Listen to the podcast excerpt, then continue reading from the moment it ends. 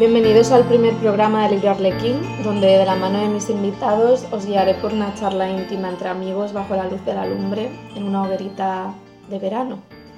Hoy tenemos aquí a Zeta Fabric. Ante todo, muchas gracias por venir a Zeta. Muchas gracias a ti por invitarme. Nada.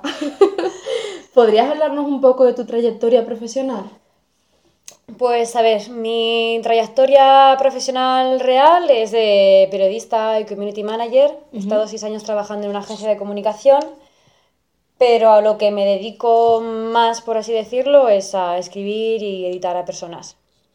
Entonces abrí mi primer blog literario en 2011, que se llamaba Confesiones de Leones, y que jugaba un poco con la verdad ficcionada y con la ficción inventada, con las cosas de la vida real y así. Interesante. Y bueno, pero fue un poco fracaso, o sea, no leyó nadie eso. y luego empecé a hacer fanzines, porque pensaba que, que Internet algún día puede petar y perderse todos los poemas y relatos que tengo en Internet. Wow. Entonces empecé a imprimir fanzines y ahora tengo una editorial de fanzines que se llama Colón Irritable. También, bueno, he hecho colaboraciones con gente, con Inés Cardó para Heartbreak Nation. he participado en un fanzine de COS. Em, bueno, he estado un año escribiendo para la tribu de Frida de Carmen G. de la Cueva. Y bueno, y un poco más o menos así. He publicado eso en algunas revistas digitales y... Sí, hace poco AZ colaboró en un fanzine, momento promo. Momento promo. fanzine que saqué sobre experimentación de la sexualidad en la infancia llamado Si acaso quieres volar. Y nada, había, había que mencionarlo. Había que mencionarlo, sí. E-, era, era tu papel mencionarlo. Claro. ¿Y algún proyecto reciente con Colón Irritable? Sí, pues acabamos de sacar un fanzine que es sobre una paternidad deseada pero frustrada, de todas las personas que quieren tener descendencia pero no pueden hacerlo por cualquier motivo físico, mental, situacional, por culpa del sistema, por lo que sea. Y, y pues eso, que están como apartados del sistema porque no pueden, por ejemplo, mujeres transexuales que no pueden optar a la adopción o personas que tienen a lo mejor algún trastorno mental y que son lo que entre comillas suele decir la gente, personas que no deberían tener hijos. Entonces, gente que quiere tener hijos y que no debería, entre comillas, tenerlos o, se plantea que a lo mejor no debería tenerlos. ¿Y cómo surgió la idea de este fanzine?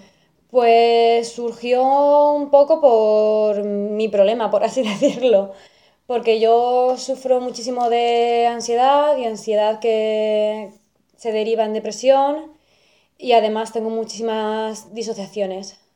Por si no sabéis lo que es, es como que eh, en momentos de estrés la cabeza dice adiós y se va y deja el cuerpo funcionando de manera automática. Entonces tienes, hay veces que hay personas que disocian de manera positiva, pues cuando van a dar una charla, un taller o algo, pues a lo mejor su, es una, como una herramienta de defensa de, de la mente, ¿no? Ante situaciones extremas o de nervios o así. Hay gente que disocia positivo, en plan, pues tengo que dar una charla ante 20 alumnos. Pues la mente dice, chao. Y tú sigues hablando normal y corriente y sigues, das tu charla y luego vuelves. Y hay gente que disocia de manera negativa, que es lo que me pasa a mí. Que yo como que pierdo el control de, de mi cuerpo y de lo que estoy haciendo. Entonces muchas veces me planteo que si no soy capaz de, de tener cuidados hacia mí misma, que a lo mejor estoy un día o dos disociada, ¿cómo voy a poder cuidar de una persona que depende totalmente de mí? Entonces me planteo cuál es la situación de mi futurible pareja o si voy a tener un entorno seguro que pueda encargarse de esa persona cuando yo esté en depresión, esté en algún momento crítico, tenga algún ataque o algún brote, o si de verdad no debería tenerlo porque si no puedo hacerme cargo de esa persona que depende de mí, a lo mejor no sería la mejor opción tenerla. Y de ahí nació un poco porque he visto que le pasa a más personas que quieren tener descendencia y por enfermedades, eh, mujeres con que han pasado cáncer de útero o personas, o sea, hombres gays que tienen la idea como de a lo mejor descendencia biológica o las trabas de la adopción, todo ese tipo de gente que, que está como un poco al margen, ¿no? Porque al fin y al cabo tener hijos es un deseo, creo que no es un derecho y, y por eso me gusta enfocar el, deseo frustrado, ¿no? De obviamente no tengo hijos porque no puedo o porque no debería o sí pero no. Entonces va un poco por, por ahí la línea. Muy interesante y conflictivo, tengo muchas ganas de leerlo. Sí, sí, sí. Es muy conflictivo, sí. Bueno, hoy la, la primera entrega del programa eh, trataremos sobre el tema de la amistad, eh, que es un concepto muy maltratado socialmente y que se le ha relevado a un lugar secundario eh, por debajo del amor romántico. Y a mí, a mí me molesta mucho y creo que a ti también, así que te traigo aquí para hablar de eso. En primer lugar, Z, ¿cuál es tu concepción de la amistad? Pues es como la concepción de una relación como cualquier otra, ¿no? O sea, una relación íntima, al fin y al cabo. Igual que una pareja, igual que tus padres, tus hermanos, al fin y al cabo son personas que están cercanas a ti, muy íntimas. Y yo soy muy de lo leal y, lo, y el honor, ¿no? De decir, personas en las que puedes confiar, de las que te puedes fiar y que tenéis como un pacto de, de honor, ¿no? De decir, nunca te voy a fallar, nunca te voy a mentir, nunca voy a ir por detrás y siempre vas a poder contar conmigo, que creo que es básico en las relaciones relativamente íntimas con las personas, ¿no? Saber que puedes confiar en ellas. Sí, a mí me parece también fundamental el tema de los cuidados, que como en, una amistad se dan por hecho, como que no hay que regarlo como una plantita, pero en el amor romántico sí.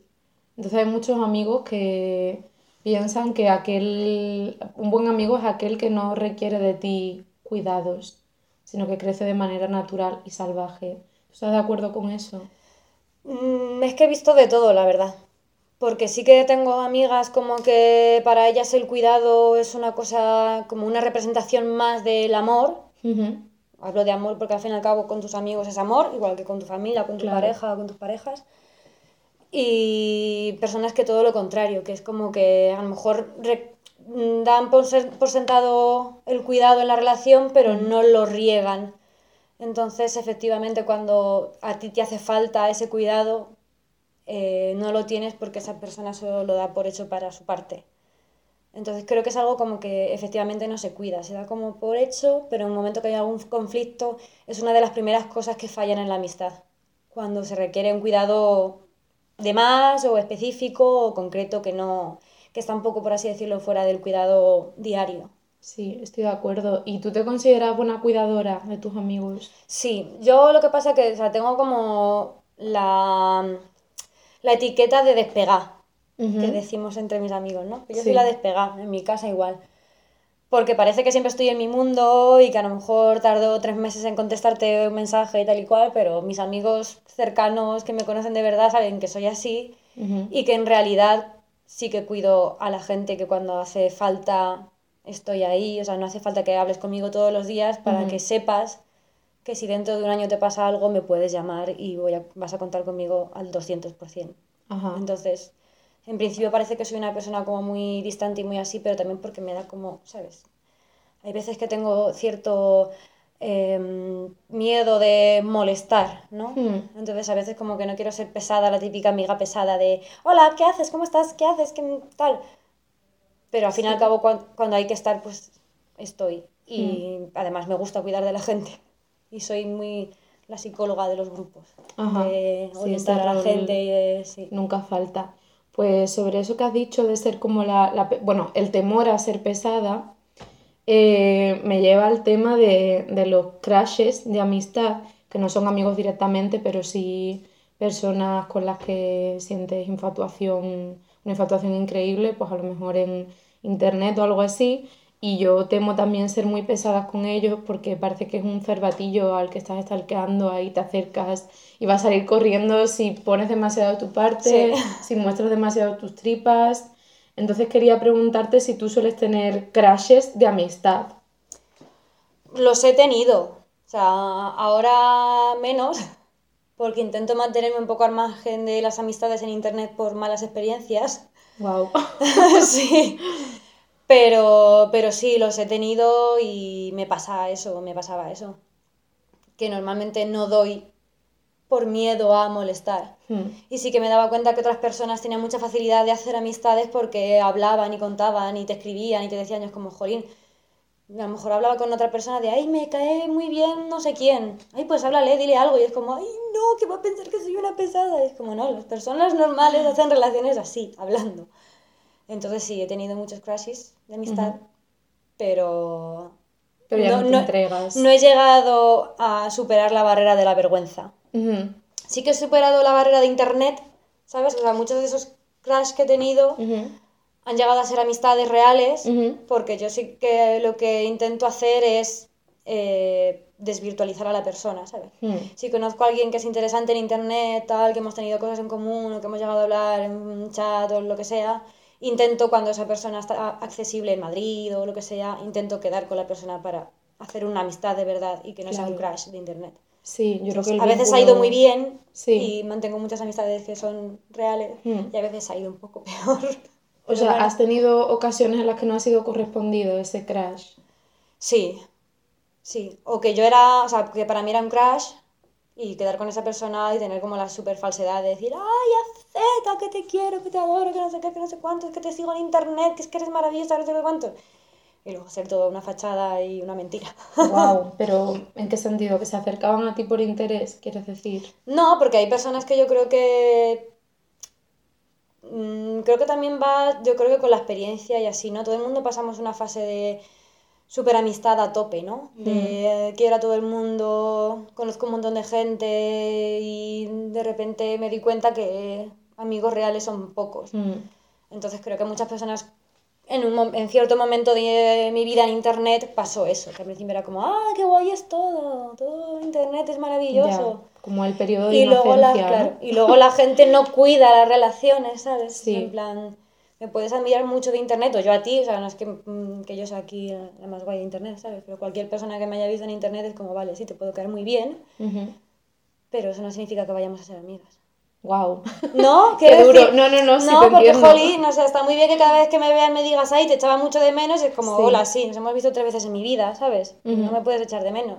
Intenta hablar conmigo y intenta conocerme, Claro. ¿no? Sí, como que se queda todo en un territorio muy superficial, Sí. ¿no? Sí, yo tengo la sensación, que lo comentábamos el otro día y creo que estaría bien compartirlo, de que sobre todo los amigos que hago en internet eh, hay un desfile continuo ante mis ojos de gente que me cae mega bien, con la que estoy infatuada, pero casi ninguno permanece y eso me deja una sensación de vacío. No sé si es un poco por ahí por donde tú Sí, vas. al principio pues me pasaba mal, ¿no? Pues porque pones como mucha ilusión en gente, sobre todo eso, cuando tienes un crash en internet, de hostia, esta persona es súper guay, hace un montón de cosas, es estupenda, súper simpática, no sé qué, no sé cuánto. Y luego la conoces en la vida real y es como, ups, vaya, ¿sabes? Entonces sí, o sea, me ha pasado de eso, de que o la persona no era tan guay como pensaba, o ha pasado de mi culo porque no es correspondido, y te genera bastante sensación de vacío de decir, soy una estúpida, ¿sabes? Sí. Que ando aquí enamorándome de todo el mundo y pensando que todo el mundo es maravilloso, y luego me quedo solita aquí sin hacer Sí, nada. me siento muy Entonces es como, mm, sí. Pero bueno, yo creo que tienes que, hay que tener en cuenta que como todo en la vida, ¿sabes? Las cosas pasan. Ya. La gente pasa y las cosas pasan y Claro, hay algunas que se quedan y otras que no. Y entonces, No bueno. puedes anclarte en eso, pero Claro. sí. Em, yo sé que de tener muchos crashes, no solo en internet, ¿eh? me ha pasado toda la vida y mm, muchos no me corresponden, como es habitual, si tienes 20 crashes, pues no te pueden corresponder todos. Todos. Y yo sí que siento que me cuesta mucho gestionar eso, especialmente porque mm, me emociono muy fácilmente cuando conozco a alguien con el que siento mucha química y además reciprocidad. Pero luego pasa el tiempo y esa persona no, no siento que, que haya sido para tanto como para mí. Y me hace sentir muy confusa, no entiendo sobre qué terreno estoy pisando. Y mm, incluso me genera complejos porque empiezo a pensar, ¿ha sido culpa mía algo que he hecho, algo que he dicho? ¿Me he entregado demasiado? Y me parece que también se reproduce mucho en la amistad, sobre todo en este tipo de, bueno, mm, protoamistad que todavía no ha sucedido, las dinámicas tóxicas del amor romántico en Sí. cuanto a esos juegos de no puedo mostrarme demasiado interesado porque si no la otra persona va a pensar que me tiene en la palma de su mano. Y yo siento que eso me ha pasado toda la vida, incluso cuando era pequeña, y lo odio. Intento romperlo de todas las formas, pero no sé cómo llegar a eso si los demás no ponen de su parte. ¿Tú cómo te sientes Pero ¿qué es lo que intentas romper? tu efusividad. No, no, o sea, no eso, sino la barrera con los demás. Ah, la barrera. Un trabajo de los demás. Yo sigo mostrándome vulnerable, aunque a veces me cuesta, digo, debería parar esto, pero creo que es una virtud que tengo y me parecería horrible tener que mm, arrancarla de raíz con tal de tener un funcionamiento social más convencional. Entonces intento trabajar. Es que es difícil porque en realidad yo considero que el obstáculo está en la otra persona, no en mí. Ya. Que yo intento ahí romper la barrera del otro, pero hay gente que se deja y otra que no. Entonces, sobre todo lo que intento trabajar es como ese miedo a decir, voy a cortar esto, ¿no? Yo sigo, sigo, sigo, si la persona me rechaza, pues tiene que pasar, pero no me flagelo luego diciendo, he sido demasiado intensa, sino que digo, bueno, pues aquí no puede Me ser, ha cuajado y ya está. pues con otra Sí, persona. yo creo que eso también te lo da los golpes, ¿no? Claro. O sea, yo al principio igual era súper intensa o súper directa, ¿no? De conocer a alguien y sentir ese feeling o tal y desbordarme y decir, venga, pues te cuento todo y no sé qué y no sé cuánto. Y luego lo que tú comentas, ¿no? Que la gente a lo mejor se espanta o se o simplemente pasa de largo porque yo qué sé, la vida. Entonces ahora sí que me cuesta más abrirme con las personas de primeras y sí, la verdad que tienes razón en que es un poco una pena, ¿no? Que tengas que estar como no escondiéndote, pero no mostrándote. Hmm, No, no es lo mismo y tampoco es lo contrario, ¿sabes? Es como no estoy escondiendo mi personalidad, pero tampoco me muestro al 100%. hmm, Por Y, miedo y al por rechazo. miedo al rechazo. Al fin y al cabo, si vamos a ser amigas o no, me vas a conocer al 100% en algún momento. Claro. Entonces es como, es absurdo ir dosificando la información. Claro. Pero efectivamente parece que la gente funciona así, ¿sabes? De, uff, no me cuentas tu vida, nena, que tengo mis problemas. Entonces Hmm. es un poco difícil, también depende de la otra persona, obviamente. Sí, yo respecto a lo que decías de los golpes, precisamente últimamente siento que me están dando tantos golpes por ahí, por ese camino, que me estoy haciendo un poco invulnerable a ese rechazo y también me duele. No quiero conocer gente con la que siento una conexión muy profunda, que me rechace y decir, bueno, otra cosa, porque me parece frío. A mí lo que me ha pasado, sé. lo que me está pasando por culpa de eso, de los golpes o de por culpa de la gente, es que Esto es un podcast de llorar. de llorar. No, de meternos De con la gente. La culpa es vuestra, la culpa es de los demás. De descarga de responsabilidad. Yo estoy súper guay, vosotros tenéis la culpa.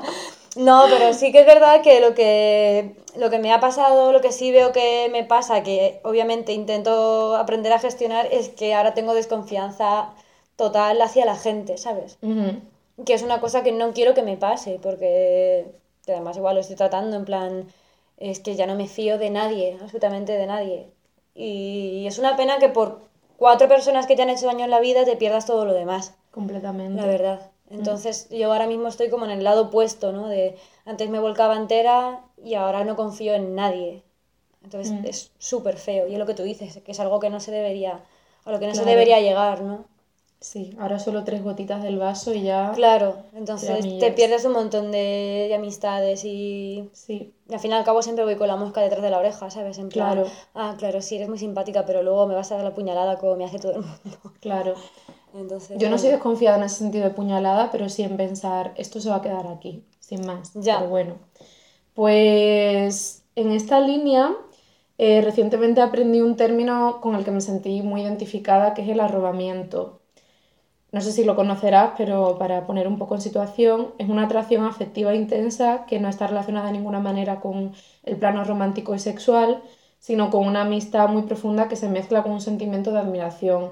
Y de nuevo, como comenté antes, es como estar infatuado y querer compartir todo tu tiempo con esa persona. Eh, a mí me pasa muchísimo, no con todos los amigos, pero sí, mucho. a mí igual me pasa mucho.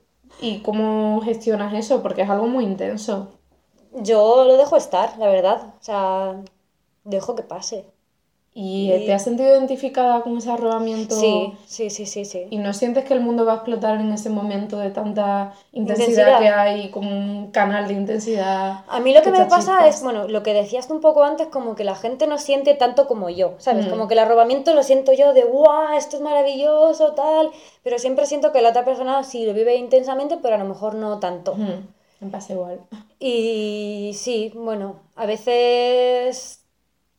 A veces, a veces sí que he rozado la toxicidad por tanta intensidad con algunas personas. ¿Pero en qué sentido? ¿De posesividad, por ejemplo? ¿Cómo te diría yo?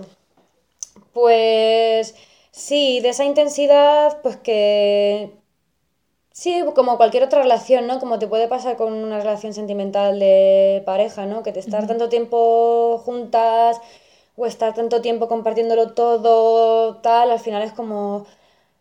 Hay roces. Me invades, ¿sabes? Necesito mi espacio, necesito que nos alejemos, necesito respirar, es como te quiero mucho, eres mi amiga, te adoro pero vamos a poner las cosas en su sitio y relajarnos un poco porque me estás absorbiendo o nos estamos absorbiendo la una a la otra. Sí, es cierto, muchos pueden acabar en fagocitarse. Y yo soy muy tengo mucha tendencia a eso, porque soy una persona relativamente dependiente cuando, ¿sabes? Cuando alguien, mm, cuando quiero a alguien, en el sentido en el que sea, o sea, me vuelco 200%, ¿sabes? Entonces es muy fácil, primero, que la gente se aproveche de mí. Sí. Hola, no os aprovechéis de mí, por favor. Oyentes, no os aprovechéis de Z. Y, y, luego eso, ¿sabes? Que me entrego, entonces a veces desbordo, a veces se desborda todo, a veces no, a veces es todo el color de rosa en el país de la piruleta y muy guay. Entonces sí, todo es como muy intenso. A veces bien, a veces mal, pero... Pero aún así me parece muy interesante esa autocrítica que te haces de puedo llegar a ser tóxica sí. por ese arrobamiento Sí, porque, a la gente muchas veces pues mm, le invade, porque yo he pasado a lo mejor lo que decías antes, ¿no? De conocer a una persona y querer pasar todo el tiempo con esa persona, de decir, ay, pues vamos a tal sitio y vamos a hacer esto y vamos a hacer lo otro y vamos a... Y a mí me ha pasado de tener amigos o amigas y estar a lo mejor tres meses que estábamos 24 horas juntos, de ir a todas partes juntos, tal, no sé qué. Entonces, en un principio no tiene por qué ser insano, pero hay momentos en el que demandas mucho afecto porque te acostumbras o porque a lo mejor te pilla en un momento más bajo de ánimos o lo que sea y demandas más afecto que del que se supone que te corresponde. Quiero decir que tampoco hay que ser aquí el ombligo del mundo. Claro. La gente tiene sus movidas propias y necesita su espacio. Estoy de acuerdo contigo. Entonces hay veces que esa línea se rebasa un poco y yo puedo tender a rebasar esa línea de, por favor, necesito atención. Muy needy. Bueno, pero bueno, me parece eso genial que lo tengas en cuenta para no pasarte. Sí, pues, estamos trabajando en eh, ello. me alegro. Em, yo suelo arrobarme mucho con gente de internet, que bueno, un poco lo que comentamos antes, porque me parece un refugio maravilloso donde resguardarnos de las inclemencias de la vida y donde encontrar gente afín. Eh, ¿Tú habitualmente haces amigos por internet? Yo lo que te comentaba antes, que he conocido a mucha gente por internet, pero no me he hecho amigos de internet, que solo mantengo en internet. No, no, me refiero desvirtualizado sí, sí, casi siempre desvirtualizo a la gente que me apasiona por internet, intento hacerlo. Sí, y lo son ¿no? en plan gente famosa, entre comillas, escritoras, tal y cual, intento como decir, hola, ¿qué tal? Sí, aquí estoy. Aquí estoy, ¿sabes? Ver las personas en la vida real creo que aportan muchos matices. ¿Y los has conservado esos amigos? Sí, sí, sí, conservo. Genial. De hecho, algunas de mis mejores amigas son eran de internet, ahora son mis amigas. Pues viva internet, bien, manifiesto de internet. ¿Y en tu infancia o adolescencia tuviste amigos de internet? En mi infancia lo que tenía era una amiga por correspondencia. ¡Qué guay! ¿Y dónde la encontraste? Espero que en el pequeño país. Pues si te digo la verdad, no lo sé. Creo que fue como en el Club Megatrix, creo, o algo así. No, no lo, no lo tengo muy claro. Sí, sí, claro, chica, 80. Ya. y sí, tenía una amiga por correspondencia, por carta, sí. Por internet, ¿no? Además, luego yo por internet, cuando ya empezó la época Messenger y tal y cual, yo el chat de Terra no lo pisé nunca, ni nada. Yo ah. siempre he sido muy desconfiada de, ay Dios mío, va a venir un señor que me va a secuestrar. Sí, qué clásico sí, de los 90 ya, esa inocencia la hemos perdido. Total, total. Era muy fantástico. sí, pero tenía una amiga. Pero de, Sevilla, de Sevilla. de Sevilla. Sí. ¿La conserva la amiga? Vaya. ¿Cuántos años estuvisteis escribiendo? Pues a lo mejor tres años o así. De hecho, creo que nos llegamos a agregar a Facebook en algún momento. Sí. ¿Y recuerdas su nombre como para buscarla? completo. ¿Y no te ha dado por buscarla? A veces me acuerdo de ella, pero digo, Holly, me parece un poco stalker, ¿no? En plan, hola, ¿qué tal? Hablabas conmigo cuando tenías 13 años, ¿te acuerdas de mí? Lo mismo, ella está pensando lo mismo que tú, no lo sé. Mira, pues luego la busco y te lo digo, capítulo 2. Pues Segundo podcast. A mí no, ahora te iba a comentar son amigos de internet, pero eso me ha hecho recordar, bueno, un poco comprometedor lo que voy a decir, espero que no llegue a oídos de esa persona, porque es un podcast random de internet. Eh, tenía una prima porque como mm, mi padre no es mi padre biológico y su familia, pues yo no la considero mi familia. Entonces eh, tenía una prima y cuando mis padres se separaron, rompimos el contacto pues por movida familiar, nosotros éramos niñas, o sea, no fue decisión nuestra. Y de pequeñas éramos súper amigas y para mí era, era de Madrid y venía a los, en verano al pueblo y para mí era un, un, un role model total, es que la adoraba. Y cuando me mudé a Madrid, yo antes de venir soñaba mucho con ella y con sus hermanos. Y cuando vine dije, la voy a buscar. Y cuando la busqué en Facebook, me di cuenta, por lo menos en apariencia, de que habíamos evolucionado en personas completamente diferentes. Ya. Y no le escribí porque pensé, No simplemente por, un- ver, por un ya. vínculo nostálgico voy a mantener una relación que Bueno, parece que no en un sitio. Ya, pero no sé, yo creo que yo tuve un poco de prejuicio con ese tipo de cosas, de esta persona no, aparentemente no tiene nada que ver conmigo, no quiero invertir para luego hacerme daño, no sé, pero me ha recordado Ya. a eso. Mm, El tema es que- invertir para luego hacerte daño. O Claro. sea, los Jo. miedos por culpa de los golpes que nos Mm. dan las amistades ¿Cuántas fallidas. Pues sí. Ya. Y sobre amigos de internet, pues yo empecé con 10 años a utilizar internet, súper joven, gracias a mi madre. Y al principio solo me dedicaba a imprimir fotos de Sailor Moon y buscar sus cartas astrales. Pero pronto eh, me metí en los chats de ya.com. No sé si eran tan famosos como los de Terra, pero vamos, eran muy potentes. Y allí era muy curioso porque yo era una niña súper pringada en la vida real, pero en el chat era muy popular hice muchos amigos y teníamos un grupo contra los insultadores. wow. Y mm, iba a decir no llegué a conocer ninguno en persona, pero eso es mentira. Conocí a una chica que era la más popular, que era de Cádiz. Yo escribía en un pueblo. Y cuando me mudé a Cádiz, resulta que estaba en mi mismo instituto. Y me pareció que no tenía nada que ver la imagen que proyectaba en internet con la realidad. Era muy curioso. Y el único amigo que conservo de ahí es Josema. Ojalá escuche este podcast. Hola, Josema. que es de comunidad valenciana y nunca nos hemos conocido en persona, pero seguimos manteniendo ese vínculo después de 18 años Qué y me guay. parece como muy bonito. Y me acuerdo que también en esa época, como yo no era una niña nada popular, eh, me metí en el, en el chat de un tramo más mayor, no recuerdo, yo estaba como de 10 a 12 que se llama Peques y a lo mejor me metí de 13 a 15, una movida así. Y había una chica súper popular allí y yo me puse su nick un día que no estaba para ver cómo se sentía eso de que te quisiese todo el mundo. Bueno, yo ya era popular en el otro chat, pero no sé, oye, quería más, para mí más, está, más. Claro. Y me salí súper rápido porque me acuerdo que todos me decían, pero tú, tú no eres Yoli, es que todos tenemos nicks de Digimon, es maravilloso. Bueno, casi todos, los 90, ¿sabes? Bueno, ya no eran los 90, a principios de los 2000, no sé. Y bueno, pues eso, pero que sí, que hacer amigos por internet es genial. Yo tengo muchos y no tengo como ese prejuicio de... Sí. Pero, A bueno, ver, sí es cierto que muchas veces cuando desvirtualizas a alguien es como, Dios, no tienes nada que ver con tal. Sí, pero... Y yo sí que he tenido bastante como mm, bastante shock con algunas personas de decir, tú, que... ¿Eres esa persona? ¿Sabes? En plan, hostias. Y al principio como que me decepcionaba un montón, en plan, jolín, es que en internet la gente no es perfecta. Ya. ¿Sabes? Y al principio como me, que me costó entender que, claro, es que son personas normales y que todo el mundo tiene sus mierdas, ¿sabes? Y que en internet parecen perfectas y luego tienen contradicciones que- porque son personas reales Sí. y en la vida real. Eso hay que asumirlo. Entonces hay veces que te llevas la decepción de, pues no es tan feminista como... Ya. no, pero a veces es como, esta gente tiene mierdas, pero claro, es que yo también, y tú Claro. también, y todo el mundo. Claro, hay que aceptar esa hay que dimensión tener, humana que no filtra Por por eso es tan importante, yo creo, quedar con la gente de internet Sí. y conocerlos porque enriquece mucho más. Cuando Mm, ves Estoy de acuerdo. los contrastes, enriquece mucho más. y dándole un giro mucho más oscuro, entre comillas, a la conversación, eh, ya no hablando de internet, en general de amistad. ¿Alguna vez has roto alguna amistad? Sí. ¿Y por qué?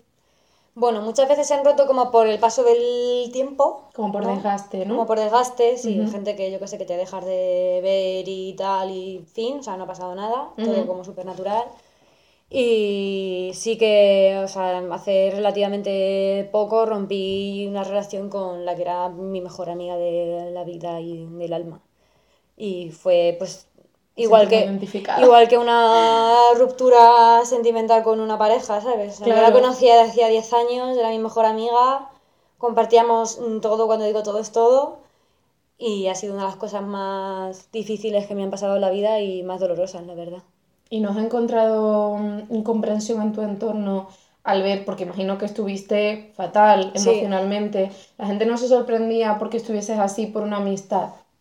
Porque a mí me pasa y me indigno. No es que se sorprendieran o algo así, pero como que efectivamente le daban menos importancia. En plan, bla, bla, pues pasa de ella, pues, ¿sabes? En plan, bueno, ya está, fin, se acabó, ¿sabes?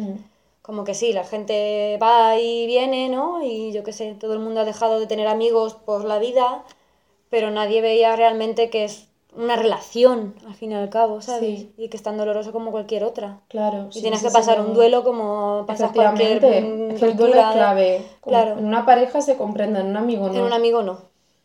Es como, bueno, chica, pues si no te quiere hablar, ¿por qué no te hable? Y es como, ya, como muy reduccionista. Claro, sí, total. Es como, sí, ya, pero tengo sentimientos. Completamente, sí. Pues iba a contar algo similar a, a tu historia, o sea que... Y aparte es como, no sé qué es lo que pasó en tu caso, pero es muy difícil ser coherente en la vida cuando eso te lleva a romper relaciones muy íntimas. Sí. Es muy duro, muy, muy duro. Sí, es muy duro, sobre todo con la amistad, ¿no? Porque lo que hablábamos antes de los cuidados, ¿no? Sí. Porque se podría decir que se rompió en gran parte por los cuidados. Era una época en que las dos estábamos muy mal y cuando, cuando ella requería cuidados era como muy bien, pero cuando los requería yo... Era desigual. Era desigual aparte de otros muchos factores que pasan y tal y cual, y es como muy doloroso darte cuenta de que tu amiga no te está respondiendo, de que no le importas tanto como debería, entre comillas, porque querer no es un deber, ¿sabes? Claro. que no eres correspondida en ese sentido, que eres secundaria, que eres muy doloroso. Igual que una pareja, ¿no? Si te das cuenta que tu novio, tu marido, tu esposa, tu novia no te quiere o no lo suficiente o no tal y mm. tienes que decidir quiero estar en este segundo plano o quiero romper. Hmm. Entonces, la gestión emocional de todo eso es igual de dolorosa. Por supuesto. Desde el momento que te das cuenta que no es como crees que debería ser una relación de amistad horizontal, hmm.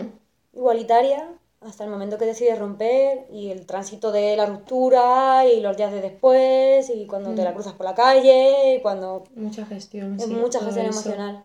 Y la gente no lo entiende lo que tú dices, la gente no lo entiende con una con una amistad. Claro, y además no, no suelen entender que rompas una amistad. Yo creo que en general la opción que se toma es el silencio y el desgaste, dejar de llamar a esa persona o esperar que aparezca un Deus ex máquina que solucione el conflicto de alguna manera.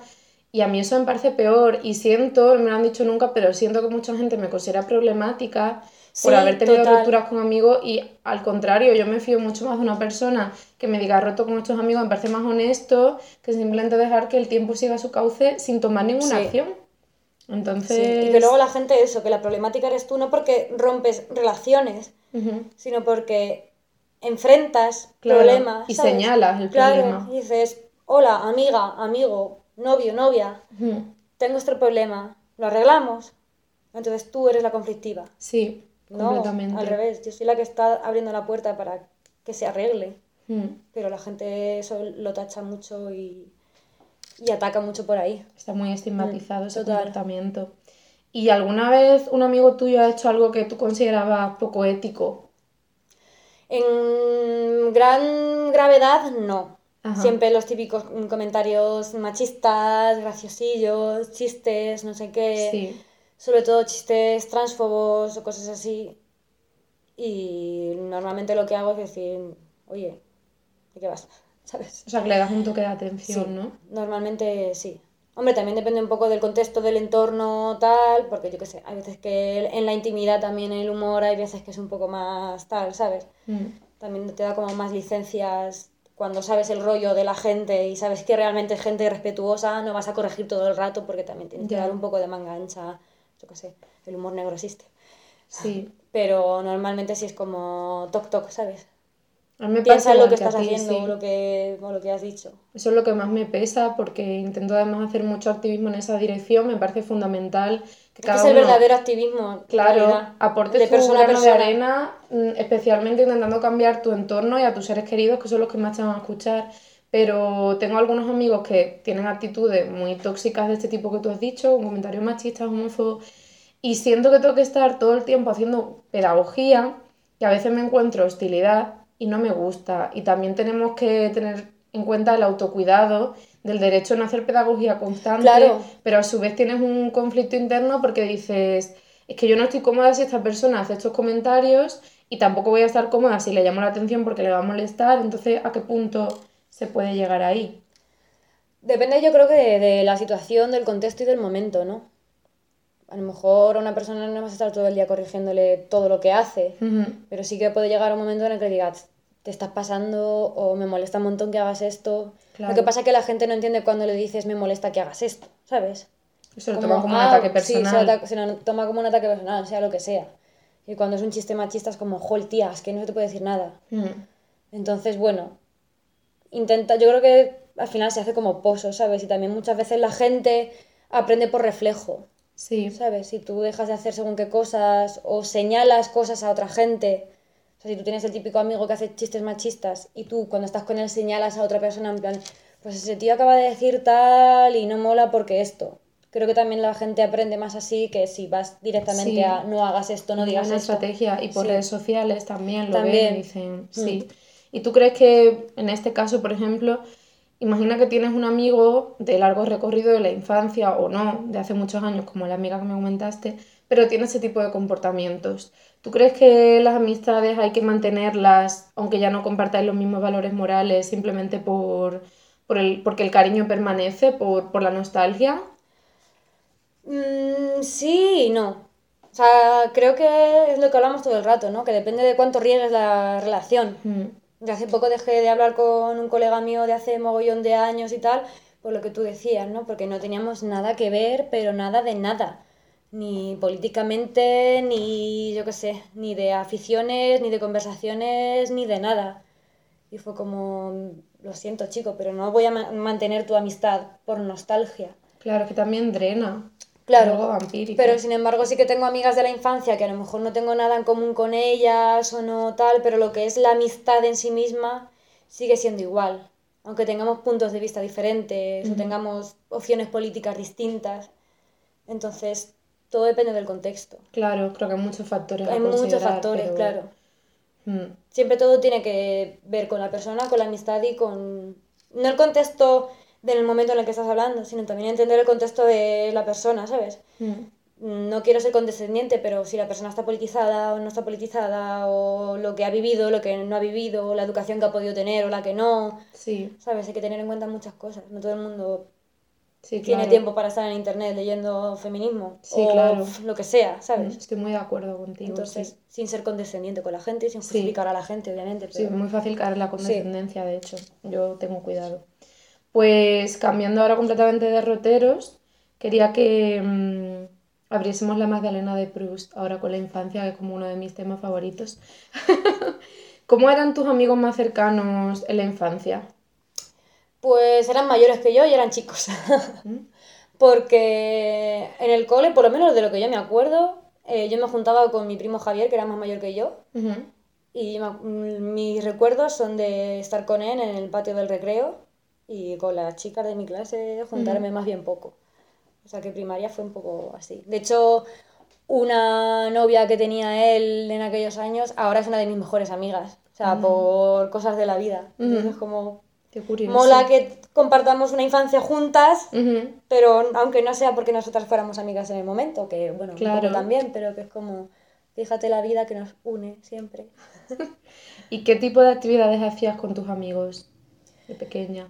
Mm, poco. Tipo de juegos, no sé. Yo lo que más recuerdo mi infancia es con mi hermano. Jugar con mi hermano en casa. No éramos chicos de estar siempre en la calle ni nada. Jugábamos mucho en casa con mis primos, mi hermano. ¿Y qué juegos, por ejemplo? Yo qué sé, jugábamos mucho a ser profesores sin maestros, ¿sabes? roleplay, Sí. ¿no? Típico de Sí, sí, sí. Y luego mi hermano y yo hacíamos mucho rollo de acrobacias y cosas así. Mi hermano más mayor y a lo mejor se ponía en la cama y me tiraba al aire y no sé Ajá. qué, o saltaba encima de él, nos escondíamos, cosas así muy... Sí, o sea, mi infancia ha sido muy, muy con mi hermano.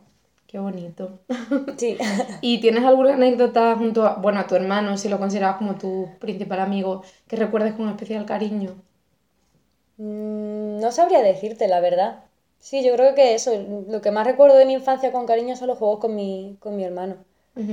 Porque es lo que más me ha marcado, porque ya te digo que tampoco tenía amigas en el colegio, de grupo de amigas como tal, o de amigos, y lo que más recuerdo es lo que más se mantenía, que es pues mi hermano, sobre todo en los veranos y así, es lo que más recuerdo. O sea, como algo general, no nos recuerdas Sí, como algo general, sí. De hecho, lo recordaba muchas veces. ¿Te acuerdas cuando jugábamos a sí. ¿Te acuerdas cuando jugábamos? Claro que es como muy presente. Pues en mi caso yo recuerdo que en el cole, por lo que comenté antes que no era muy popular, apenas tenía amigos. Claro, yo igual.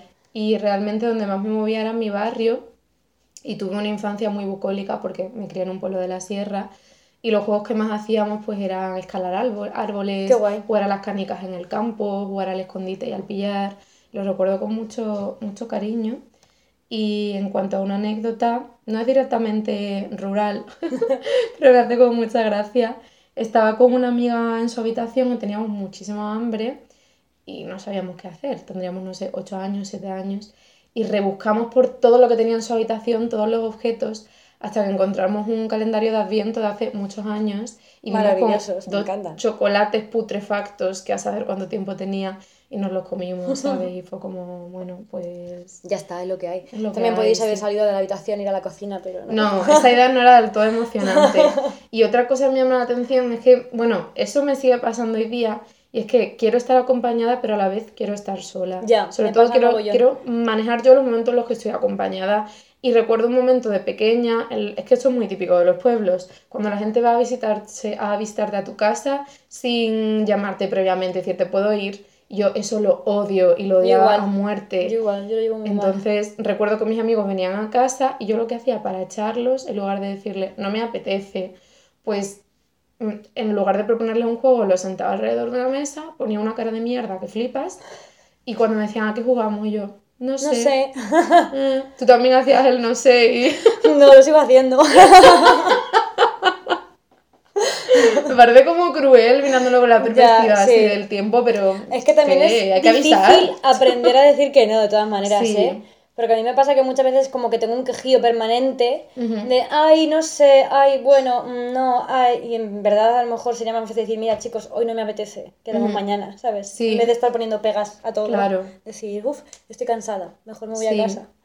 Yo hoy día sí que digo que, que no, ¿sabes? No haría algo así porque a mí me lo han hecho alguna vez y me parece horrible lo de quedar conmigo y luego la actitud de, ah, en ah, realidad no me apetece estar aquí, lo odio, pero bueno. Yo intento ser honesto también.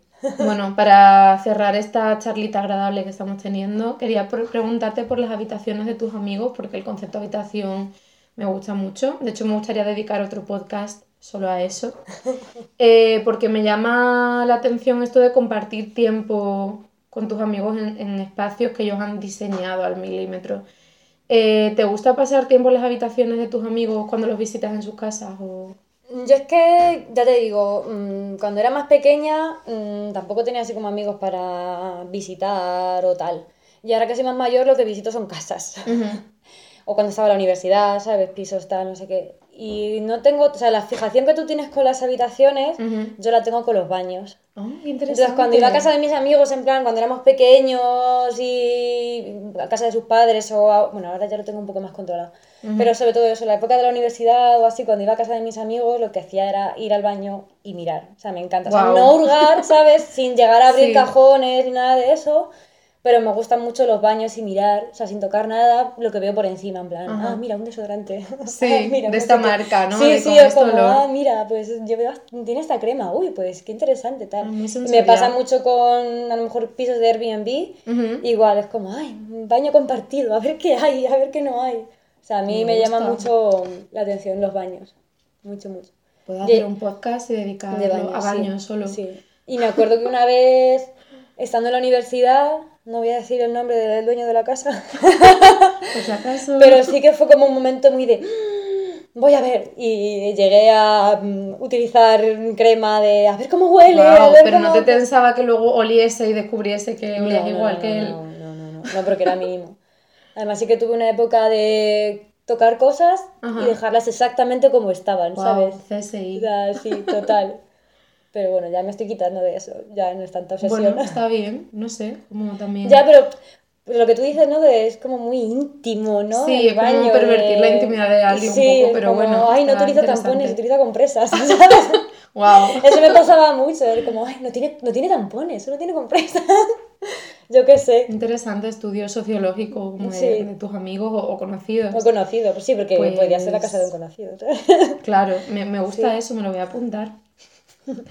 Eh, yo te iba a pedir que me nombrases tus cosas favoritas de las habitaciones de tus amigos, pero claro, como Claro, la habitación no te llama, dime de los, los baños. baños.